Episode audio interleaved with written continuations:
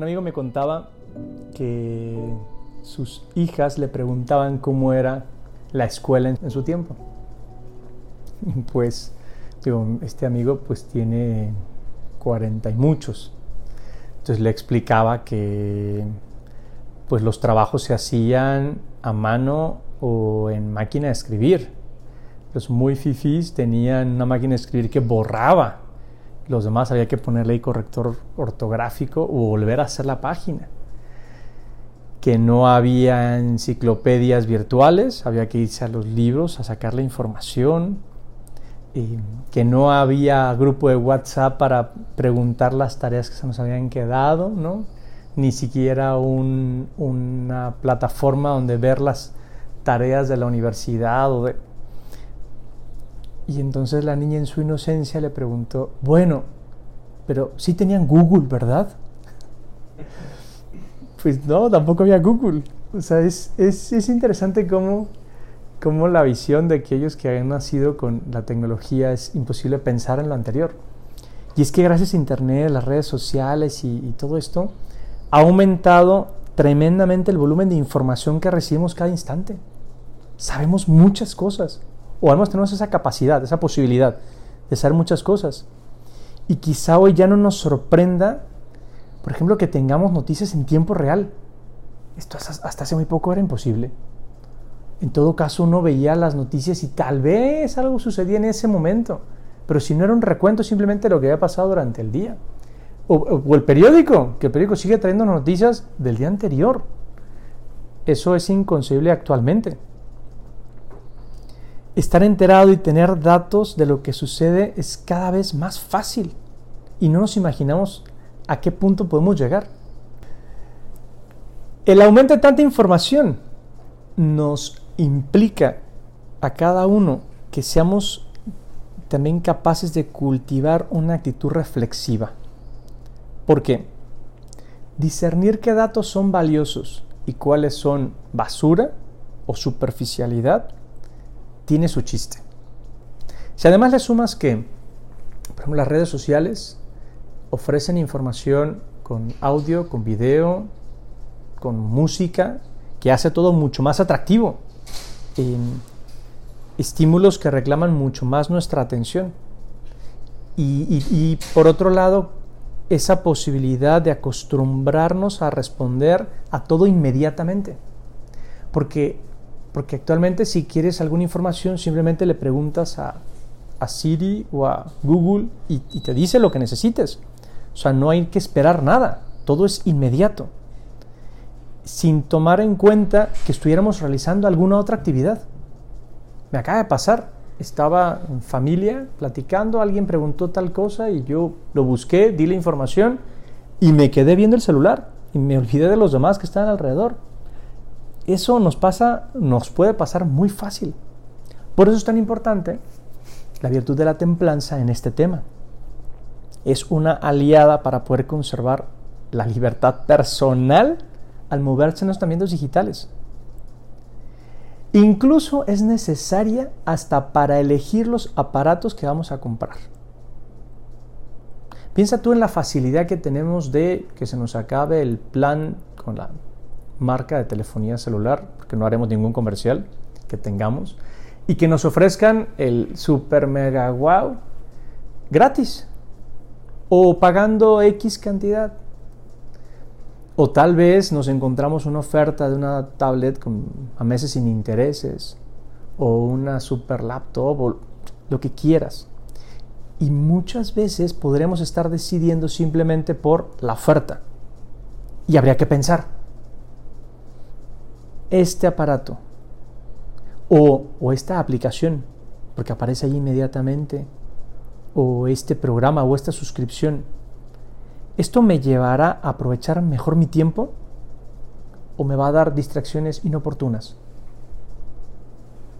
Eh, las funcionalidades de, de, este aparato justifican una nueva compra o podría seguir utilizando el que ya tengo, que funciona bien probablemente. O esto me ayudará a conseguir mi objetivo, me acercará a Dios, o todo lo contrario. Porque aquí cabe este esta confesión que hacía San Pablo, aparece en una de sus cartas. Todo me es lícito, pero no todo me conviene. Todo me es lícito, pero no me voy a dejar dominar por nada. Y es que en este terreno es bien fácil que simplemente caigamos. Por eso, lo que más nos conviene es saber poner un límite al uso de algunos aparatos o de aplicaciones. Y eso puede evitar algunos fenómenos como la ansiedad o la, dependencia. Ahora, evidentemente el uso de todos estos aparatos depende también de las circunstancias y de las necesidades propias. No es lo mismo alguien que se dedique, por ejemplo, a las relaciones públicas o a las ventas, que alguien que sea un investigador universitario. El uso evidentemente es distinto. Por eso, en este ámbito, yo creo que vale mucho la pena pedir un consejo. No decidir solos. Tal vez alguien que nos conoce, que nos pueda aconsejar, plantear nuestras posibilidades y escuchar una voz distinta. Y encontrar entonces la medida apropiada para el uso de todas estas cosas. Siempre cabe preguntarse si puedo usarlo mejor. Los mensajes de WhatsApp, por ejemplo, pueden ser súper útiles para manifestar, cercanía. Y las interrupciones que uno puede tener mientras estudia, mientras trabaja, son continuas y te pueden hacer perder el tiempo o al menos la concentración de eso. Por eso mismo se necesita autodominio, ponerse unos límites y no dejarse vencer por la impaciencia de querer las cosas inmediatamente, sino poder emplearnos en eso que nos exige un poco más de concentración. O simplemente ponerle atención a la persona con la que estamos conversando. Es más, ahí tienes un criterio buenísimo. Siempre tiene prioridad el que está cerca. Si yo estoy dialogando con alguien, si estoy en un despacho de trabajo, si estoy en una reunión familiar, platicando con la novia, con la esposa, con los hijos, tienen prioridad sobre cualquier otro mensaje o cualquier llamada. Es más importante el que está aquí, el que está físicamente aquí. Después lo demás. Por ejemplo, si me ocurrían estas actitudes que pueden ayudar a vivir esa templanza.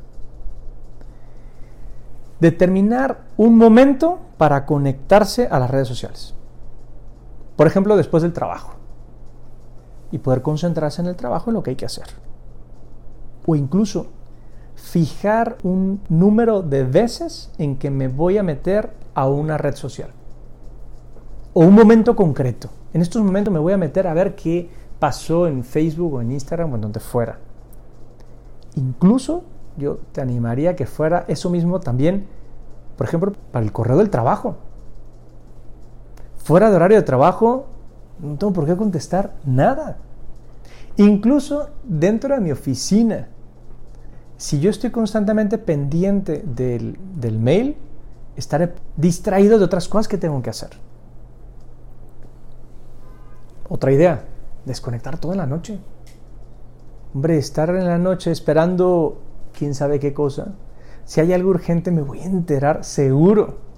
Pero si no, uno está pendiente del, sonidito y, y eso no deja descansar y sobre todo evitar el uso en los momentos importantes. Pienso yo en las comidas, sobre todo si son familiares, o los momentos de mayor concentración, un momento de reflexión, o mientras estás en misa, o mientras estás estudiando. Me tocó el domingo pasado en misa, sin ir más lejos. Momento de la consagración y una doñita de edad respetable, no sé, unos 70 años por lo menos, en ese momento se para y contesta el celular. ¿Qué pasó, mijita? Ah, no es nada importante. Ah, qué bueno. Claro, yo ya no me concentré tampoco, porque además la señora no solo se levantó a contestar el celular, sino que además venía vestida con un pants rosa fosforescente que era imposible no ver. Hombre, ¿hasta dónde hemos llegado que la gente mayor también está tan distraída en esto? También pensar, Internet y, demás pueden tener sus momentos, pero también sus lugares apropiados para, para revisarse. De modo que uno no se ponga tampoco en, malas situaciones navegando por, por internet. O, o, por ejemplo, viendo videos de YouTube sin nada en particular, simplemente por estar ahí, por ver qué hay. Ese tiene que ser un buen criterio. No te metes a una red social, a una aplicación para ver qué hay, porque eso seguramente es perder miserablemente el tiempo. Si en cambio vas ¿no? a YouTube a ver, pues si quiero ver algún video de tu profesión, de educación, de... Ah, bueno, eso es distinto, uno va a lo que va. Sin duda, Google, algunos videos, Wikipedia y otras tantas páginas sirven para conocer mucho y, para aprender novedades. Otra cosa es que nosotros vivamos como abocados a lo que hay en lo exterior, dominados por una curiosidad. Por ejemplo, esa ansia de estar informados, de saberlo todo, de no querer perderse nada, que, insisto, nos hacen perder la concentración de las cosas importantes. Es una actitud desordenada que seguro nos lleva a la superficialidad o a la dispersión y que incluso impide el buen trato con los demás, porque no les ponemos atención Pensar, por ejemplo, ¿esto que estoy investigando es justo lo que me conviene hacer en este momento? Si quieres asegurarte de que las cosas van bien, cumple el pequeño deber de cada momento. Haz lo que debes y está en lo que haces. ¿O qué tal esta situación? Entras al WhatsApp, double check azul, no contesta, pasan los minutos, Nada. La pantalla brilla impaciente, como retándote, descarada. Pasa una hora. Por encima del icono verde con un teléfono no hay ninguna notificación en rojo, ni una vibración, ni un aviso de que ha llegado un mensaje. Te está ignorando, le vale madre, no quiere saber nada más de ti, nunca, jamás. ¿Qué está pasando? Si esta situación te suena conocida, respira, relájate. Esto se llama síndrome del double check. Es la ansiedad que sufre quien manda un mensaje y al ver que el destinatario no responde, sabiendo que el mensaje ha llegado, que lo ha leído, que lo ha recibido y no dice nada. Y así como este, han ido apareciendo otros síndromes, otras enfermedades relacionadas con con todas estas herramientas. Por ejemplo, WhatsApp se ha convertido en una, una, herramienta imprescindible, omnipresente en nuestro día a día. Y eso, como todo lo que consume en exceso, puede traer problemas. No solo este que decía. Por ejemplo, también el síndrome de la llamada imaginaria, del que se imagina que está sonando el celular o vibrando y no ha pasado nada. O la nomofobia, que esta palabrita rara viene de no móvil fobia, o sea, una persona que se ha quedado sin móvil, sin celular. Y hace referencia a esa angustia que uno puede tener cuando mm, se me ha olvidado el celular o se me ha quedado en tal lugar o me quedé sin batería. La gente tiene una angustia tremenda. O el FOMO, Fear of Missing Out, el miedo de perderme algo si no estoy constantemente atento y, conectado.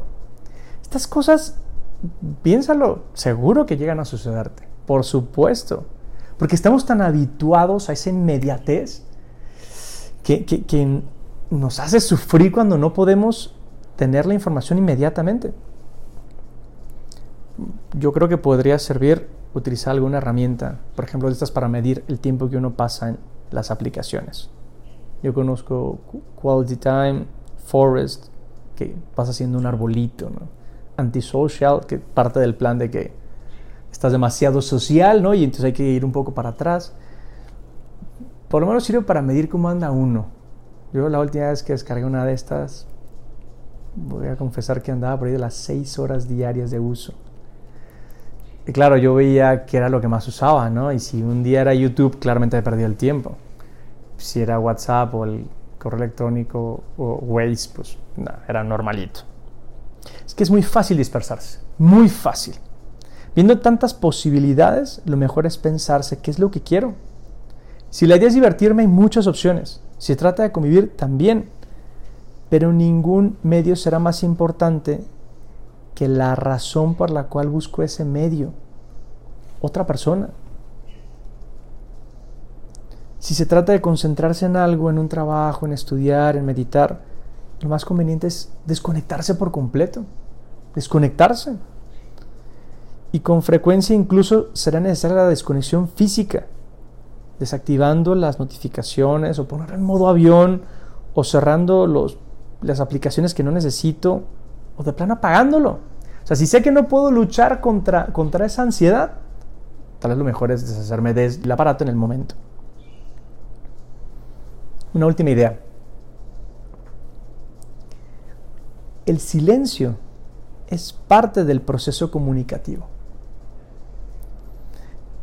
Cuando uno abre momentos de reflexión, permites asimilar lo que ha sucedido.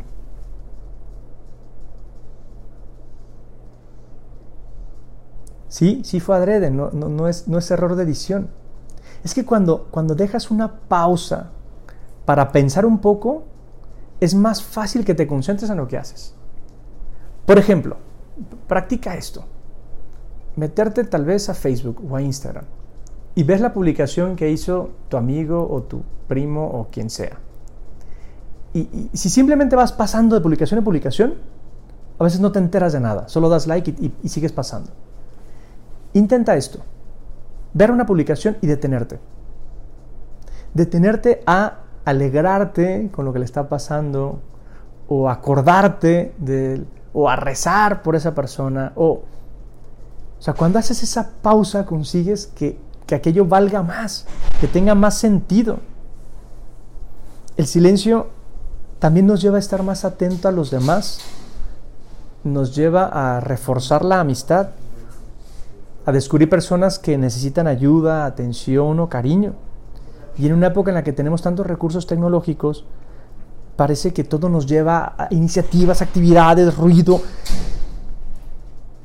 Y el silencio justamente nos conseguirá que podamos entrar en las cosas y concentrarnos no solo en los demás, también en nosotros mismos. No es tan malo recuperar un cierto sentido de lentitud y de calma. Esto requiere tiempo y capacidad de guardar silencio para escuchar. Para concluir, el esfuerzo por tomar una actitud personal de escucha y de buscar ese silencio en, tantas cosas que hacemos nos abra a los demás. Pero en el fondo lo importante es saber usar internet, redes sociales, sacándole provecho a tu día, que sean realmente una herramienta y no una pérdida, que mejoren tu rendimiento y que te acerquen a los demás.